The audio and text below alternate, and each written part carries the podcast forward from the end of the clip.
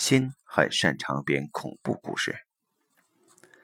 在做心理咨询的过程中，我发现无数人都是在思维中打架，在思维中去向这一方不行，去向那一方也不行，自己无法决定到底该如何做，并且这些思维都有一个固定的模式。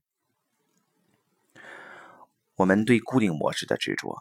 美国码头哲学家埃里克·霍夫在他的著作《狂热分子》中有一种解释：当我们的生活朝不保夕，完全无力控制我们的生存环境时，就会执着于熟悉的生活方式。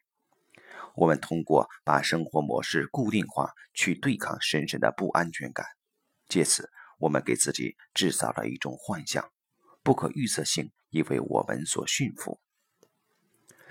对抗深深的不安全感，这个说法或许还不够准确。也许更好的说法是，我们作为一个个体，往往因对这个世界缺乏信任而怀有敌意或恐惧。在很多欧美电影中可以看到这种传说：魔鬼撒旦是没有身体的，他必须附身于一个人才能发挥作用。而一个人之所以会被附身，是因为自己。充满了仇恨，仇恨是一种最典型的心魔，而对这个世界有恐惧或敌意，则是最微妙、最常见的心魔。我在福建南禅寺上内观的课程时，整整十天里，学员们都不能说话，不能触碰彼此，甚至点头、对视等寒暄的方式也不许可。总之。在所有时间里，都要将注意力集中在感受身体上。这样做时，自己变得敏感了很多，对“心魔”这个说法也有了更深入的理解。最让我震惊的一件事情是，在静坐感受身体时，我的大腿刺痛了一下，紧接着我的脑海里出现了一系列画面：一只黄蜂钉在我腿上，将卵产在我腿里，卵。孵化出无数虫子，这些画面都是在极短的一瞬间形成的。以前我对脑海中这种画面的演变完全缺乏觉知，我所觉知的仅仅是“哇，大腿有点刺痛”，于是去抓大腿刺痛的地方。其实，真正让我去抓大腿的是自己的心在这极短的一瞬间演化出来的东西。心在这一瞬间编织了一个很恐怖的故事，在给我讲：如果你不去抓这么一下，你的大腿就会被彻底侵蚀而烂掉。